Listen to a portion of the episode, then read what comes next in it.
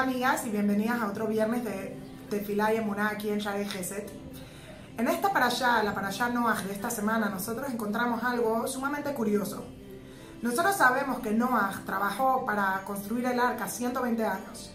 120 años estuvo trabajando porque Dios le había dicho que iban a mandar un diluvio, que todo el mundo se iba a destruir. Y la arca tomó tanto tiempo para construirse justo para que él pudiera convencer a su generación de que pudieran hacer Teshuvah, de que pudieran acercarse a Dios. Sin embargo, nosotros encontramos algo increíble, que es que el día cuando el diluvio llegó, Noah de hecho no entró al arca.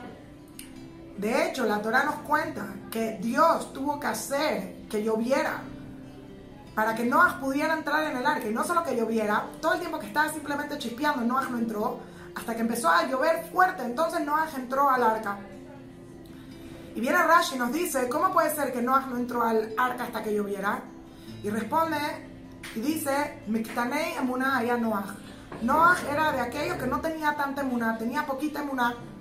Uayama amin, velo ayama amin. Él creía, pero no creía.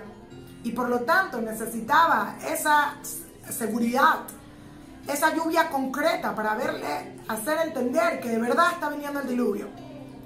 La pregunta que todos nos tenemos que hacer es, ¿cómo puede ser que Noah estaba trabajando para el arca 120 años?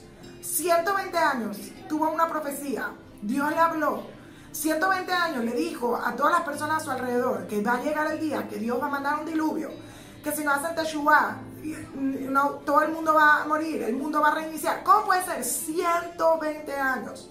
Día tras día estaba trabajando por algo y de repente llega el momento y ¿qué pasó? No entró al arca. Y viene la Torah y lo que nos quiere enseñar es algo increíble. Muchas veces en la vida nosotros creemos algo, pero no creemos algo. La mayoría de nosotros somos de poquita emuná como Noah.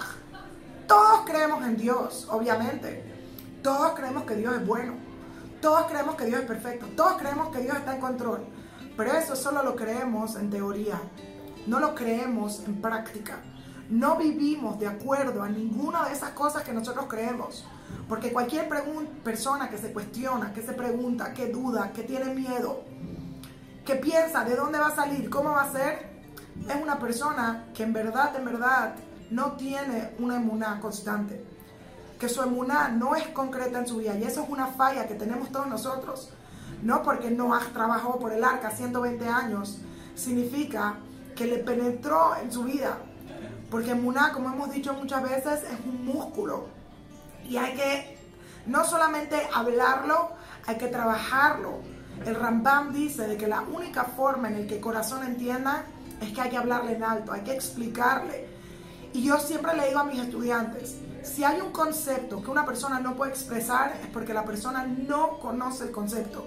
Si yo digo que yo creo en Dios, pero no puedo expresar de dónde yo saco esa creencia, cómo yo sé que Dios existe. Si yo digo que Dios es bueno, pero yo no puedo expresar cómo yo sé que Dios es bueno, ¿dónde lo veo siendo bueno? ¿Cómo lo veo siendo bueno? Entonces yo lo puedo creer en mi cabeza, pero mi corazón todavía no lo ha entendido, todavía no ha penetrado. Y por lo tanto, explica el Rambam cómo una persona hace que su corazón entienda. Háblale, explícale. Siéntate todos los días con tu persona y para por un minuto y pregúntate, ¿Dios existe? ¿Cómo sé que Dios existe? ¿Dónde lo veo en mi vida? ¿Dónde lo veo en el mundo? ¿Dios está en control? ¿Qué circunstancias me han probado esto? ¿Cuál es la evidencia? ¿Dios es bueno? ¿Cómo lo he visto? ¿Cuántas veces han habido cosas difíciles y resultaron para bien? Y bueno, escuchen estos videos de Share Gese, que aquí vamos a poder tocar mucho ese punto. Pero hay un rebe muy famoso que dijo que la distancia más grande en la vida es esa de la cabeza al corazón. Hay muchas veces que nosotros entendemos algo, pero no entendemos algo. Y al final de cuentas, judaísmo, sabiduría no es tener un conocimiento, es vivir el conocimiento. Es cuando ese conocimiento se vuelve uno lo vivo, lo respiro, lo, camino, es algo que es parte de mi vida.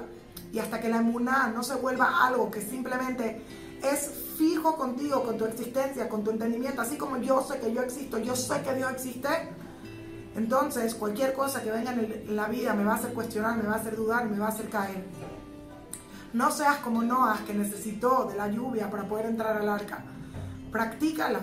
Practica tu emuná para que no esperes de esos momentos difíciles para ver de dónde vas a sacar, de dónde vas a entender. Todos los días nosotros decimos en el Aleinu le Shabeach, Veyadata ayom, Veashivota elevabeja. Y sabrás hoy y lo pondrás en tu corazón. Y lo regresarás a tu corazón. Hay que saber, hay que estudiar, hay que en ejercitar ese músculo constantemente. Porque si no, también nosotros seremos de poca emuná. Y cuando nos venga algo a lo que no tendremos respuesta, no vamos a saber. Nosotros siempre pensamos que emuná es tener respuestas. No, eso es conocimiento. Emuná es dar el salto sin tener el conocimiento, porque sé que lo que conozco es suficiente para permitirme dar el, el salto. Las veo pronto, si Dios quiere, Shabbat Shalom. Gracias.